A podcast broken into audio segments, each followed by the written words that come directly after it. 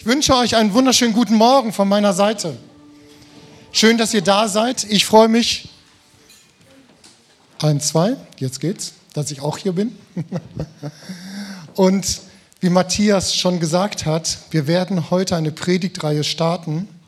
Und zwar über die Gedanken, die Gott uns gegeben hat für dieses Jahr. Und da würden wir euch gerne mit reinnehmen, dass wir als Gemeinde dort gemeinsam unterwegs sind. Und ich darf heute Morgen die erste Predigt darüber starten. Und bevor ich da reingehe, würde ich gerne noch mal kurz die Vision lesen, die ihr alle auf dem Zettel habt. Und zwar steht das Jahr 2022 für die Credo-Kirche Hamm. Ist das Jahr davon geprägt, dass wir in die Stadt hineinwirken und Menschen mit dem Evangelium erreichen. Diese werden in die Jüngerschaft begleitet. Im Sinne von Jesaja 43, 18, 19 konzentrieren wir uns auf das, was Gott Neues wirken möchte. Wir gehen Schritte nach vorne, Schritte auf die Menschen zu. Wie ein Leuchtturm sind wir standhaft. In dunkler Umgebung geben wir Orientierung. Wir sind ein Punkt in der Stadt, der für die Menschen Sicherheit bedeutet und Leben rettet. Wir lassen die Liebe leuchten. Und heute Morgen werde ich damit anfangen, über Jesaja 43, die Verse 18 und 19 und 20 zu sprechen. Und das wollen wir uns gemeinsam anschauen. Weil da geht es genau darum, dass Gott Neues wirken möchte. Und in Jesaja 43 steht, denkt nicht mehr daran, was war und grübelt nicht mehr über das Vergangene. Seht hin, ich mache etwas Neues. Schon keimt es auf. Seht ihr es nicht? Ich bahne einen Weg durch die Wüste und lasse Flüsse in der Einöde entstehen. Der Vers 20, die wilden Tiere auf den Feldern werden mir danken, ebenso die Schakale und Strauße, weil ich meinen erwählten Volk Wasser in der Wüste und Ströme in der Einöde schaffe, damit es zu trinken hat. Ja, ich will in der Wüste Quellen entspringen lassen, damit mein auserwähltes Volk sich erfrischen kann. Ihr Lieben, Gott möchte was Neues schaffen. Gott möchte was schaffen hier in Hamm, was noch nicht da gewesen ist, weil sonst wäre es nicht neu. Ja, es ist was Neues, was er tun möchte und etwas, was uns begeistern wird und was Menschen zu Jesus bringen wird. Und darüber werden wir die nächsten Wochen sprechen und gemeinsam entdecken, was das für uns als Gemeinde auch bedeutet. Wissen wir das heute? Nein, wir wissen es nicht. Wir haben ein paar Eckpfeiler, auf die werden wir heute eingehen. Aber wir wollen gemeinsam entdecken, was Gott uns Neues zeigen möchte, was Gott Neues für uns vorbereitet hat. Und bevor wir das aber entdecken, steht in Vers 18 in Jesaja ein Hinweis, den Gott hier gibt. Und ich finde den sehr wichtig und sehr entscheidend. Und da würde ich gerne am Anfang reingehen.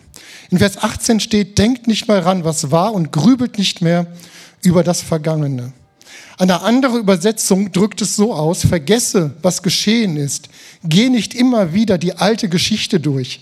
Sei wachsam, sei präsent, sei im Heute ich bin dabei, etwas brandneues zu tun. Was er hier sagt ist, man soll nicht mal an das denken, was früher war. Andere Übersetzungen sprechen vom Gedenken. Und wenn ich an etwas gedenke, an eine Person, dann kommt mir das wieder in den Sinn. Wie war das denn mit dieser Person früher? Und dann lebe ich die Situation nochmal durch, dann lebe ich die Gefühle vielleicht nochmal durch und habe das vor Augen. Und er sagt auch weiter in dem Vers, dass wir nicht mehr über das Vergangene grübeln sollen. Wir sollen nicht mehr darüber sinnieren. Wir sollen da nicht mehr darüber meditieren und nicht mehr immer wieder nachdenken, die Situationen durchleben und denken, wie war das denn? Was ist denn da passiert? Was hätte man anders machen können? Hätte man überhaupt was anderes machen können? Nee, das war doch alles gut. Das meint, darüber zu grübeln, das sollen wir nicht mehr tun. Warum denn nicht? Was ist denn da so schlecht dran? Und widerspricht die Bibel sich nicht sogar selber in diesem Punkt? Im Psalm 103, Vers 2 lesen wir, Lobe den Herrn meine Seele und vergiss nicht, was er dir Gutes getan hat. Ja, wie jetzt? Auf der einen Seite sagt Gott in Jesaja, hey, vergesst das, was hinten ist. Und auf der anderen Seite lesen wir den Psalm, meine Seele vergisst nicht, was Gott dir Gutes getan hat. Ist doch auch die Vergangenheit. Was soll ich denn jetzt machen? Ich glaube, wir müssen hier differenzieren. Psalm 103 sagt, alles das, was Gott in meinem Leben getan hat, was er mir Gutes getan hat, was er durch mich gewirkt hat oder in mir gewirkt hat, daran darf ich mich gerne zurückerinnern und das soll ich festhalten. Weil das ermutigt mich und schenkt mir Vertrauen für die Zukunft, für das, was Gott noch vorhat. Weil ich erlebt habe, dass er mich durch schwierige Situationen getragen hat, kann ich vertrauen, dass er das morgen und übermorgen und nächstes Jahr auch noch tun wird. Und das darf ich in meinem Leben doch behalten. Und ich darf mich auch zurückerinnern an die Dinge, die gute Frucht gebracht haben. Ein Beispiel. Ich darf mich zurückerinnern in die 90er Jahre, meine Güte, ist das lange her, und wo ich Kinderdienst gemacht habe in Wuppertal in der Credo-Kirche, habe ich angefangen. Und ich sehe diese Kinder heute, die erwachsen sind und in dem Dienst stehen. Und ich darf doch dankbar darüber sein, dass das, was wir damals dort hineingegeben haben als Grundlage, sie heute leben können und weitergegangen sind. Das macht mein Herz dankbar. Und das darf ich tun. Aber wenn ich jetzt zur Ruth gehen würde, die die Leiter der Kinderkirche ist, Leiterin, und sagen würde, Ruth, das, was ich damals gemacht habe, hey, das war doch super, guck mal, die Frucht daraus, die Leute sind doch heute in den Dienst. Warum macht ihr denn heute so komisch die Kinderkirche? Warum macht ihr das denn nicht so, wie ich das damals gemacht habe? Ja, das würde nicht da reingehören, das würde nicht passen. Warum nicht? Weil das, was damals war, war richtig für die Zeit. Die Zeiten haben sich geändert und heute haben wir eine andere Situation. Die Generationen haben sich weiterentwickelt und brauchen heute eine andere Ansprache als damals. So, und deshalb darf ich das nicht tun. Merkt ihr den Unterschied? Ich darf dankbar zurückschauen und sagen, ja Herr, danke für das, was du getan hast an Frucht. Danke, was du in meinem Leben gewirkt hast. Aber ich darf nicht das Alte, was da war, mitnehmen in das Heute und sagen, heute müssen wir es genauso machen, weil die Zeiten sich geändert haben. Und deshalb spricht Gott in Jesaja davon, dass wir nicht in dem Alten bleiben sollen und dort drüber nachdenken und grübeln sollen. Die Haltung ist hier eine ganz entscheidende Frage. Welche Haltung habe ich dazu? Bin ich dankbar für die Dinge, die Gott getan hat in meinem Leben? Oder bin ich in dem Vergangenen drin und sage, das muss doch heute noch genauso laufen? Und da wollen wir jetzt gleich einmal kurz reingehen. Und eine Essenz daraus kann ich jetzt schon mal sagen. Wenn ich dankbar in die Vergangenheit schaue, gemäß Psalm 103, Vers 2, was wir gelesen haben, dann kann und darf ich offen sein für die Zukunft.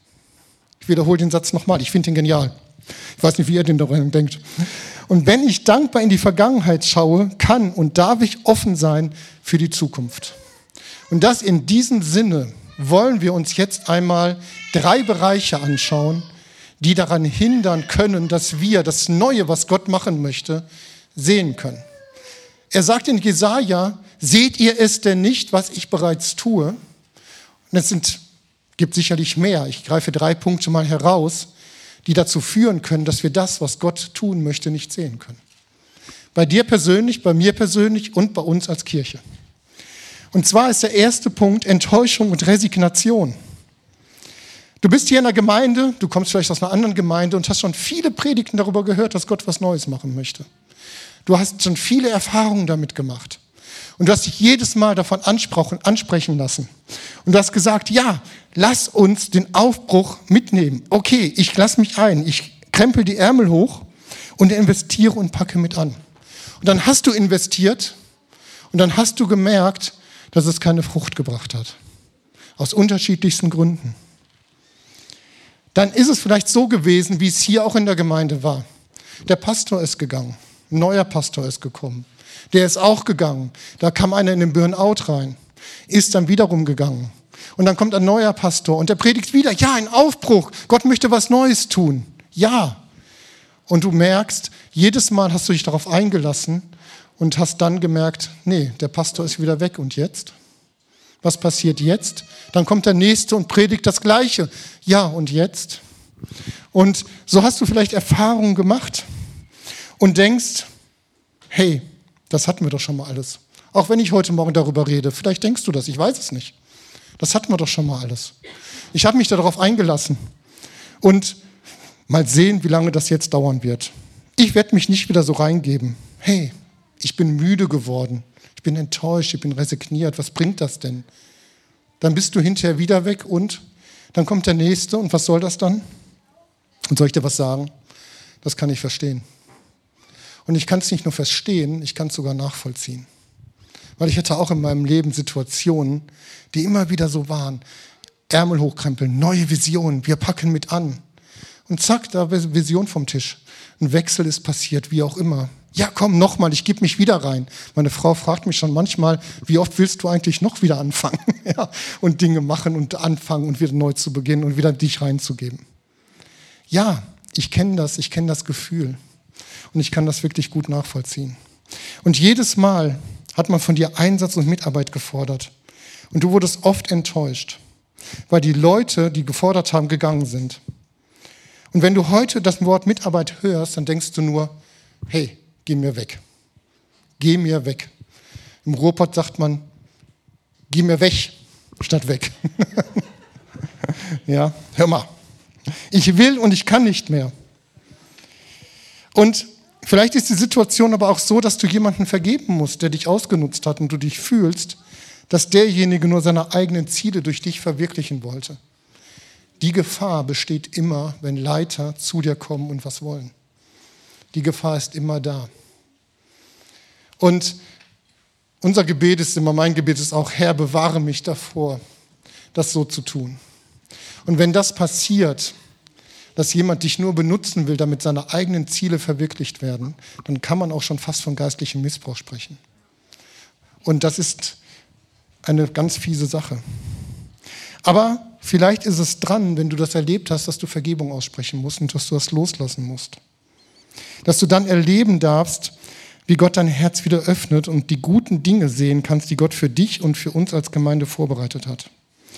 Und wenn du vielleicht solche Gefühle hast oder solche Situationen erlebt hast und du merkst jetzt, hey, da triggert mich was an gerade in meinem Herzen, dann möchte Gott dir heute Morgen sagen, komm zur Ruhe. Komm zur Ruhe und entspann dich. Du musst nichts tun, weil Menschen es dir sagen. Ich möchte dich leiten und füllen. Du darfst bei mir auftanken und neue Kraft bekommen. Ich möchte, dass du in meiner Kraft gehst und nicht in deiner eigenen. Komm zu mir, der du mühselig und beladen bist. Wir kennen diesen Vers. Er sagt, ich will dich erquicken. Du darfst zu ihm kommen und neue Perspektive und neue Kraft bekommen. Für dich in deinem Leben und für uns als Kirche. Ja, ist so ein bisschen zwiespaltig, was ich hier gerade mache, weil wir brauchen Mitarbeiter an allen Ecken und Enden, gar keine Frage. Aber ich möchte Mitarbeiter gewinnen, die voller Leidenschaft dabei sind und in ihrer Berufung stehen. Ich möchte nicht bedürfnisorientiert arbeiten, sondern ich möchte berufungsorientiert arbeiten. Und das bringt eine Spannung mit sich, auf jeden Fall. Aber wenn wir zu euch kommen und sagen, hey, wir brauchen dort und dort einen Mitarbeiter, weil da ist eine Lücke. Wow, ich gebe mich jetzt gerade auf Glatteis, Matthias, sorry. Aber, und das ist nicht in deinem Herzen, du sagst, hey, das ist überhaupt nicht mein Ding, da habe ich gar keinen Strom drauf, dann sagt uns das bitte. Weil wir möchten nicht, dass ihr Dinge tut, wo ihr keine Leidenschaft für habt, sondern dass er zur Ruhe kommt und dass er das tut, was Gott euch gegeben hat in eurem Leben, weil dann weiß ich, das ist gut für euch und das ist gut für uns als Kirche. Ja, nicht bedürfnisorientiert, sondern berufungsorientiert. Und dann darfst du auch die Vergangenheit loslassen und neu erleben, wie Gott wirkt. Unabhängig von dem, der hier vorne steht oder von dem Pastor, wie auch immer, weil Gott hat was in deinem Leben gegeben, was er hervorbringen möchte. Der zweite Punkt, was auch uns hindern kann, ist die Verherrlichung der Vergangenheit. Was meine ich damit? Kennt ihr eine Szene von Loriot? Wer kennt Loriot? Ja. Das eine Szene, mit dem Opa. Und dann haben sie Weihnachten, er sieht den Weihnachtsbaum und da steht, dann sagt er, was sagt er da? Früher war mehr Lametta. Früher war mehr Lametta. Und ich glaube, in dem einen Satz, da steckt so viel drin, oder? Da steckt so viel drin. Früher war vieles anders. Und für die Zeit gegebenenfalls sogar gut. Erinnert euch an den Kinderdienst, was ich vorhin erzählt habe. Aber wenn wir diese Dinge von früher, die gut waren, in die heutige Zeit transferieren, dann müssen wir ehrlich sein und feststellen, dass einiges heute nicht mehr passen würde. Die Zeit hat sich verändert, die Menschen haben sich verändert, die Technologien haben sich verändert, es ist alles schneller geworden, es ist alles intensiver geworden, wir haben andere Haltungen bekommen. Das heißt, Da müssen wir uns anpassen. Und da müssen wir kommunizieren. Es ist eine andere Form. Die Werte Gottes bleiben gleich, die haben sich nicht geändert. Die sind unveränderlich, früher, heute und in alle Ewigkeit. Aber die Form, wie wir diese Werte kommunizieren, die hat sich geändert und die wird sich immer wieder ändern. Die ist heute so, wie wir es machen, morgen ist sie vielleicht schon wieder anders. Wir wissen es nicht. Das heißt, wenn wir sagen, früher war mehr Lametta, sagen wir doch damit, früher war doch alles besser. Nein, früher war es anders. Es war nicht besser oder schlechter. Es war anders. Und da möchte ich euer Herz umwerben, nicht an dem festzuhalten, was früher war, sondern dankbar zurückzuschauen für die Frucht, die daraus entstanden ist. Gemäß Psalm 103, Vers 2. Und dann aber loszulassen und offen zu sein für das, was kommen wird, was Gott an Neuem vorbereitet hat. Wenn wir daran festhalten, was früher besser war, und ihr Lieben, das gilt nicht nur für uns als Kirche, wenn wir hier im Gottesdienst sitzen, sondern das gilt für jeden Einzelnen individuell persönlich in seinem Leben. Das gilt auch in meinem Leben persönlich für mich. Wenn ich daran festhalte, dass früher alles besser war und mich nicht öffne für die Entwicklungen, die wir gerade haben, dann werde ich altbacken. Und dann habe ich so einen Staub um mich herum. Man kann das schon ein bisschen merken. Ich meine, ich bin 50 Jahre alt. Meine Tochter kommt manchmal mit Sachen um die Ecke, wo ich denke, was hast du gerade gesagt? Was meinst du gerade? Kannst du mir mal kurz erklären? Ich verstehe dich nicht. Red Deutsch mit mir. Ja. Aber das ist halt so. Und ich möchte dem aber offen sein und ich möchte dem offen begegnen. Und ich möchte nicht sagen, nee, früher habe ich kein Handy gehabt, das brauche ich heute auch nicht. Doch, ich brauche heute ein Handy und ich möchte die Technologie verstehen. Ein kleines Beispiel, was schon ein paar Jahre jetzt her war, wo das Handy aufgekommen ist. Aber die Entwicklung geht ja weiter. Und ihr Lieben, genauso kann es uns in der Kirche passieren. Ja, wir verharren in dem Gedanken von früher und verherrlichen die Vergangenheit, weil alles doch so schön war. Es war auch damals nicht alles schön. Aber in unseren Gedanken ist es so, unseren Gefühlen. Lass uns offen sein für das, was kommt. Und lass uns dankbar zurückschauen auf das, was er getan hat. Und wir wollen nach vorne schauen. Die Form ist nicht wichtig, sondern nur, dass er wirkt und dass er da ist. Und nochmal, die Werte bleiben gleich. So, und jetzt kenne ich das auch. Wir sind mit Leuten zusammen und reden immer. Ja, weißt du noch früher? Weißt du noch, wie das war? Und heute? Ach, meine Güte. Wisst ihr, was dann passiert? Ich habe mal eine Frucht mitgebracht, eine Orange. Wenn die Orange zu lange liegen bleibt, dann sieht die so aus. Haben wir manchmal bei uns im Obstkorb leider auch. Hm, sehr lecker, sehr schmackhaft. Oder? Das ist dann, wenn ich anfange, die Vergangenheit vielleicht zu verherrlichen und die Früchte, die damals da waren, die gut waren damals, die war ja mal frisch, die Orange, heute festhalte und das heute mit transferieren möchte, dann sieht die Orange irgendwann so aus. Und so sieht die Frucht dann heute auch aus. Wenn ich jetzt heute sagen würde, den Kinderdienst von damals machen wir heute genauso, dann wäre das so eine Frucht. Da wird nichts Vernünftiges bei rauskommen, die wäre faul. Und ihr Lieben, wenn ich jetzt dieses nehme und das dann noch in den Leu mit den Leuten teile, die ich kenne, wo ich Beziehungen habe, wisst ihr, was dann passiert? Das Bild haben wir jetzt nicht hier, aber diese Orange, wenn die in einem Frucht, in einem Obstkorb liegt, wo mehrere Orangen sind, was passiert denn dann? Die Orangen werden alle schimmelig, nach und nach. Und das passiert, wenn wir in der Vergangenheit so verherrlichen und davon reden und sagen, hey, das heute, das ist doch gegenüber damals überhaupt nichts. Früher war doch alles besser. Dann stecke ich einen Matthias mit an, wenn ich mit ihm darüber rede. Dann kommt er darüber ins Zweifeln und Nachdenken. Ja, und dann geht das weiter und zieht das seine Kreise. Und einmal habe ich einen ganz schimmeligen Obstkorb. Und das gilt es zu vermeiden, weil dann verschließe ich mich für das, was Gott heute neu wirken möchte, in der Gemeinde und in deinem Leben selber. Der dritte Punkt ist Unvergebenheit. Schwieriges Thema. Gibt es jemanden in eurem Leben, wenn ihr an diese Person denkt oder sie seht, kommen, sie immer, kommen immer wieder die gleichen Bilder in den Sinn? Habt ihr das Gefühl von Ablehnung und Schmerz? Gibt es Menschen in eurem Leben, wo ihr wisst, da müsste ich eigentlich noch ein Gespräch führen? Gibt es ungeklärte Beziehungen in eurem Leben? Unvergebenheit. Wir haben alle eine Vergangenheit und es gibt immer Situationen, wo Menschen uns verletzt haben. Und auch ich verletze heute noch Menschen, das gibt es. Man ist nicht perfekt. Und vielleicht haben sie manipuliert. haben sie Macht ausgeübt, haben beleidigt, haben uns nicht akzeptiert, haben hinter unserem Rücken geredet und haben uns aus Verantwortlichkeiten vielleicht auch rausgenommen. Warum auch immer. Und das tat weh.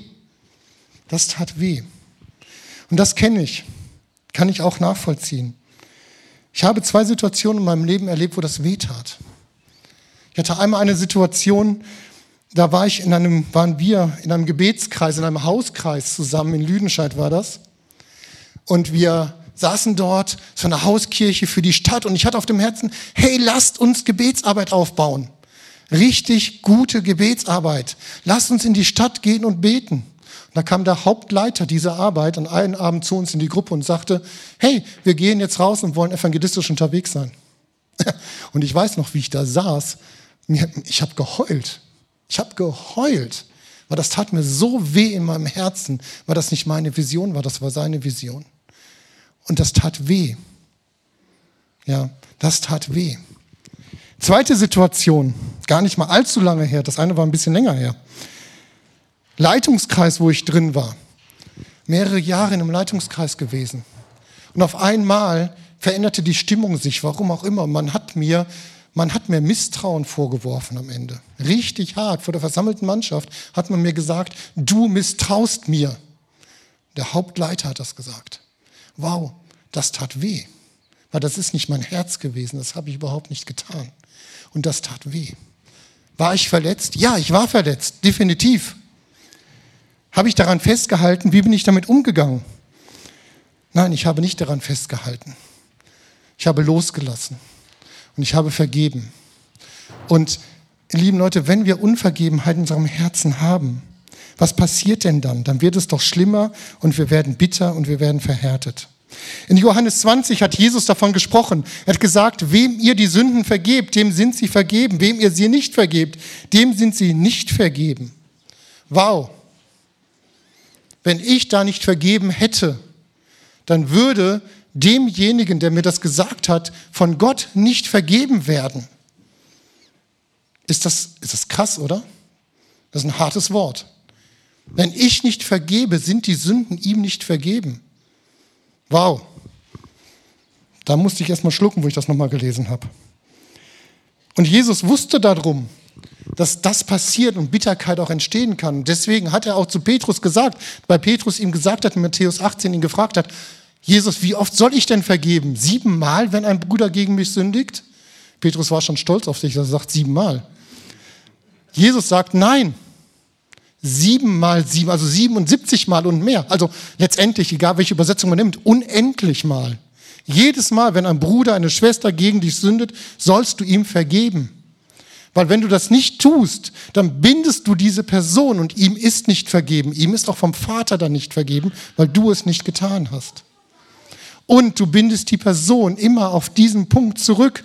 Er hat gar keine Möglichkeit in deinem Bild was anderes zu tun, weil du ihn daran festhältst, dass er dir wehgetan hat. Leute, Unvergebenheit ist was ganz Fieses. Echt zerstörerisch. Ich habe letztens in einer Gemeinde über Einheit gepredigt und da ist es Jesus so wichtig, dass Einheit herrscht. Denn da, wo Einheit ist, hat er seinen Segen befohlen. Und Unvergebenheit verhindert diese Einheit. Und der Feind möchte, dass wir nicht in Einheit zusammen sind. Er möchte, dass die Gemeinde Christi, die Braut Christi, dass wir hier in Hamm geschwächt sind. Unter anderem, wenn wir Unvergebenheit haben und das festhalten. Ich möchte euch Mut machen, das loszulassen. Leute, Jesus hat doch alles für uns gegeben. Und er hat uns vergeben. Und wenn ich in mein Leben schaue, und damals hat es Jesus live von den Leuten erlebt, aber übertragen in einem Sinne heute auch noch von mir. Ich habe ihn beleidigt. Ich habe ihm wehgetan, jedes Mal, wenn ich sündige. Die Leute haben ihn damals bespuckt, haben ihn geschlagen, haben ihn gekreuzigt. War Jesus verletzt? Ich glaube ja. Hat er vergeben? Ja. Und wenn Jesus mir doch vergibt, was ich ihm angetan habe, wie viel mehr kann ich dann vergeben demjenigen, der mich verletzt? Wie viel mehr kann ich das tun? Warum behalte ich denn mein Recht feste, dass er mir wehgetan hat und der muss doch irgendwie dafür bestraft werden? Warum halte ich das feste, wenn mir doch vergeben worden ist? Wenn ich doch die Liebe Jesu in meinem Herzen habe, wer bin ich, dass ich will, dass der andere bestraft wird. Lasst los. Lasst euer Recht los, lasst eure Verletzungen los und bringt sie zu Jesus. Er ist derjenige, der Wunden heilen kann. Noch ein letzter Gedanke zum Thema Unvergebenheit. Vielleicht hat dir auch gar kein Mensch wehgetan. Vielleicht bist du es auch nur selber, dem du vergeben musst. Auch das ist ein Punkt. Weil du dich immer schlecht fühlst, weil du denkst, du machst immer Mist. Vielleicht musst du dir selber vergeben und dann offen zu sein für das, was Gott tun möchte. Oder vielleicht musst du, Achtung, sogar Gott vergeben. Vielleicht hast du dich immer wieder reingehangen und hast für Gott gearbeitet. Und dann haben Leute dich angemotzt. Dann haben Leute dich verletzt. Dann haben Leute zu dir gesagt, hey, das ist doch überhaupt nichts wert, was du machst. Du machst das doch falsch. Und dann fühltest du dich vereimert von Gott. Und du sitzt heute hier vielleicht und sagst, ich soll noch mal für Gott irgendwas tun? Nein. Da hat er mich einmal vereimert, das will ich nicht noch mal erleben. Vielleicht musst du Gott vergeben. Komischer Gedanke, oder? Aber vielleicht bist du bitter gegenüber Gott in dem Moment. Vielleicht bist du neidisch auf Leute, die sich reingeben und Verantwortung übernehmen, das Reich Gottes bauen und du fühlst dich nicht gesehen und zurückgesetzt von Gott. Leute, das ist Stolz. Das ist selbstherrlich. Das ist Selbstmitleid. Und das ist Sünde. Tut mir leid, wenn ich es heute Morgen so klar sage, aber es ist so. Und das sind alles drei Bereiche, die Enttäuschung, Resignation, Verherrlichung der Vergangenheit und den Punkt der Unvergebenheit, die uns daran hindern, dass wir das Neue, was Gott tun möchte, sehen können. Dass wir da hineinkommen. Und Gott möchte uns das so gerne wegnehmen. Er möchte das so gerne verändern. Er möchte so gerne Neues in deinem Leben bewirken und für uns als Kirche. Und wenn wir da aber noch Punkte haben, die uns jetzt vielleicht angesprochen haben, dann ist es gut, da mit Gott drüber zu reden und ihn da reinzulassen, dass Veränderung passiert. Und ich möchte uns jetzt ganz kurz eine Zeit nehmen, wo wir jeder für uns jetzt mal reflektieren, was hat mich davon angesprochen. Wenn euch davon nichts anspricht, hey, super, alles gut, dann musst du nicht unter Druck sein, dann musst du nichts tun. Dann kannst du beten für die Leute, die vielleicht angesprochen waren, dass der Heilige Geist heute Morgen wirken kann. Aber wenn dich davon was angesprochen hat heute Morgen, Bevor wir gleich nochmal einen Ausblick werfen auf das Neue, was er tun will, lasst uns da jetzt einmal kurz drüber sprechen. Rede du mit deinem Gott darüber. Da hat dich was angesprochen und bring ihm das und sag ihm das. Und sei offen, dass der Heilige Geist da hineinkommen kann. Lass uns einen Moment nehmen, wo du einfach mit deinem Gott gerade selber redest, darüber und das reflektierst und mit ihm das besprechen kannst.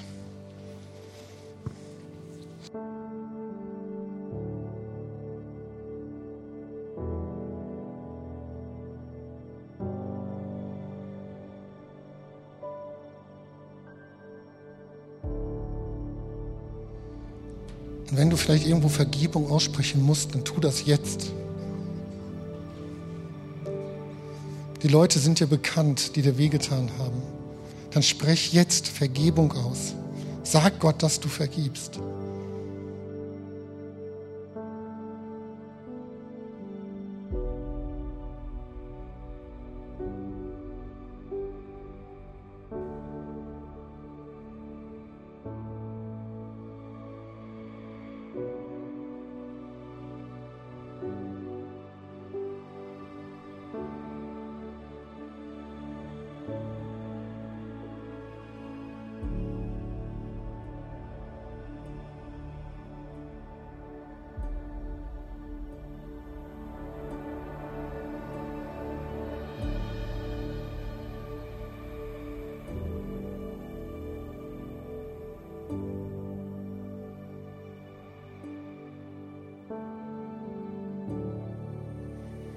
Und wenn du merkst, da ist was, wo ich vielleicht noch mit jemand drüber reden möchte oder muss, dann kannst du es auch gerne tun. Wenn du merkst, da muss ich mit der Person vielleicht noch darüber reden, wo ich in ungeklärte Beziehungen bin, möchte ich dir ermutigen, später auf diese Person zuzugehen und ein klärendes Gespräch zu führen. Das ist so gut, da braucht man keine Angst vor zu haben. Wenn du merkst, da brauche ich noch mal Gebet, dann spreche uns bitte an. Oder jemand deines Vertrauens, dass darüber nochmal gemeinsam gebetet wird. Das ist so wichtig, dass diese Punkte verarbeitet sind und dass Gott dort Heilung schenken kann und wiederherstellen kann.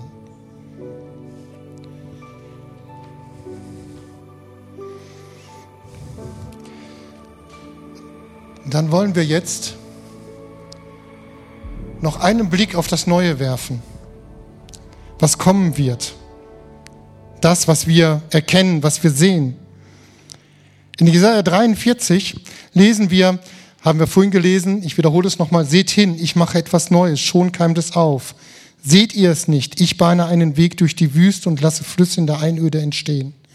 Die wilden Tiere und die auf den Feldern werden mir danken, ebenso die Schakale und Strauße, will ich meinem erwählten Volk Wasser in der Wüste und Ströme in der Einöde schaffe, damit es zu trinken hat. Ja, ich will in der Wüste Quelle entspringen lassen, damit mein auserwähltes Volk sich erfrischen kann. Gott beschreibt hier das Neue mit einem Weg durch die Wüste, dass er Flüsse in der Einöde entstehen lässt.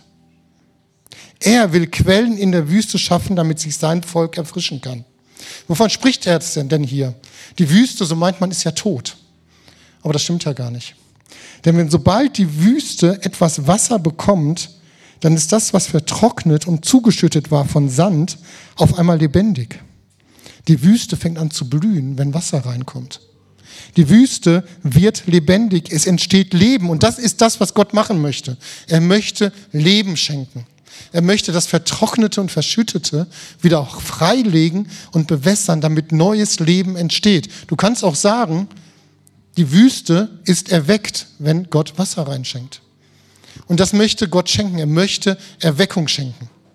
Er möchte das schenken, was er neu machen will, nämlich Erweckung. Bei dir persönlich und bei uns als Kirche und hier in Hamm. Er möchte Erweckung schenken. Und die Vision, die wir haben, da sind vier Punkte drin, die möchte ich kurz rausgreifen.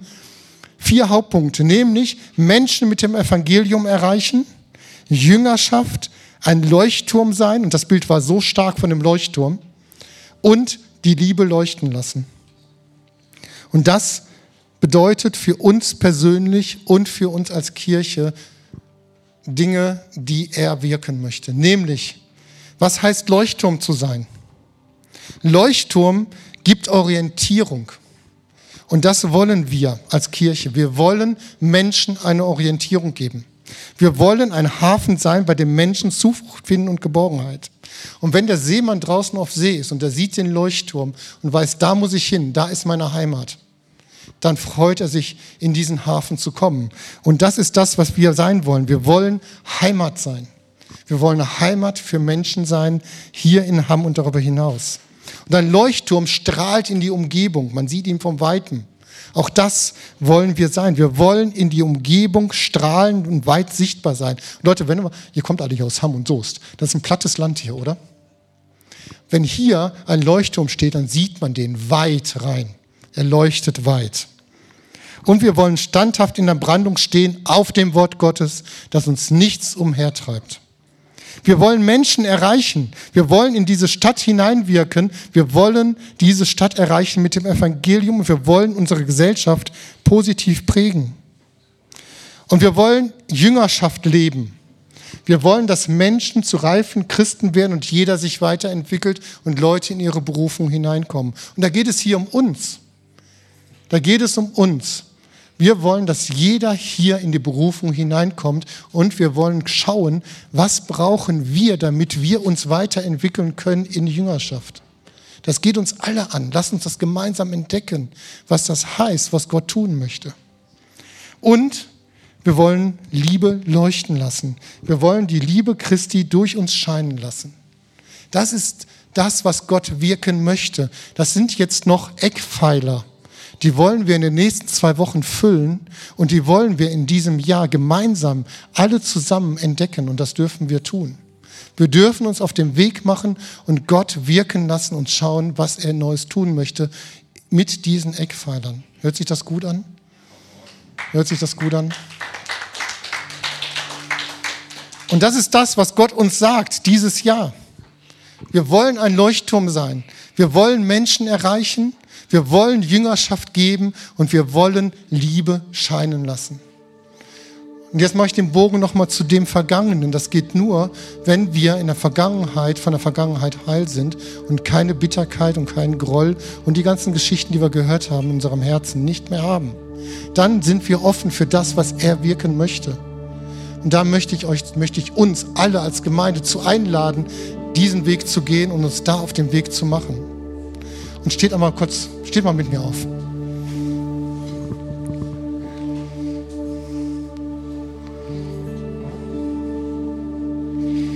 Vater, und ich danke dir für das, was du Neues machen möchtest, was du in Zukunft tun möchtest, hier in dieser Kirche, durch diese Kirche, bei jedem Einzelnen und in dieser Stadt und darüber hinaus. Ich weiß, dass du so viel auf dem Herzen hast, was du noch tun willst, weil du liebst Menschen. Du liebst jeden Einzelnen hier und du liebst Menschen, die dich noch gar nicht kennen. Und mein Gebet ist es, Herr, lass uns sehen, was du tun willst. Und lass uns diese Menschen erreichen, die dich nicht kennen. Und lass uns hinwachsen zu dir, immer tiefer in die Beziehung zu dir als Gemeinde. Jeder Einzelne. Und ich weiß, dass du für jeden Einzelnen hier eine Berufung hast. Und ich bete auch, dass du genau jeden in diese Berufung hineinführst und dass du uns gemeinsam einfach mit auf diesem Weg nimmst, dass du uns zeigst, was das für Dinge sind, Herr. Und Herr, wenn noch irgendwelche Dinge da sind, die weg müssen, die du heilen möchtest, dann bitte ich dich, Heiliger Geist, fang an, mach das, wenn es jetzt noch nicht passiert ist.